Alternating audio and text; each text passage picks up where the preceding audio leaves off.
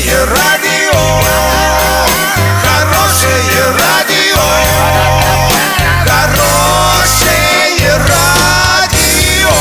Радио Шансон.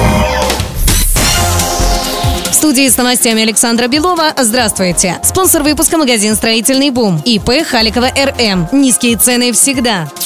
Подробнее обо всем. Подробнее обо всем.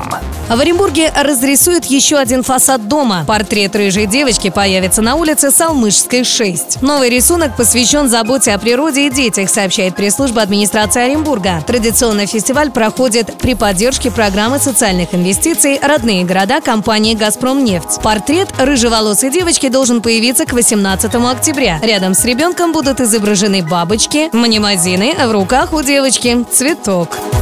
Глава госавтоинспекции Михаил Черников рассказал, что на смену фиксирующим нарушения ПДД треногам могут прийти совершенно новые автоматические комплексы. Устройства, по его оценке, не будут вызывать претензий со стороны водителей, как это происходит с передвижными камерами. Речь идет о камерах под названием «Кордон Про М». Это первый российский комплекс фото-видеофиксации нарушений ПДД, измеряющий скорость не только в стационарном и передвижном режимах, но также и на борту движущегося транспортного средства.